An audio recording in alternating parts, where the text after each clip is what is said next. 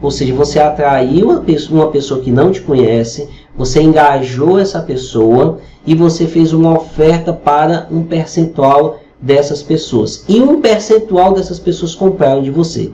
E os demais que sobraram, você vai continuar fazendo esse relacionamento para vender para essas pessoas. Pronto, Valmir, é somente isso? Não. A partir de agora, você, tem, você teve agora um mapa geral de tudo. A partir de agora, nós vamos entrar realmente no curso, no passo a passo. Nós vamos, eu vou te ensinar é, algumas coisas que são fundamentais que vão te ajudar a montar esta frase de efeito que estão relacionados com as etapas da atração, a etapa do engajamento e a etapa da oferta, ok?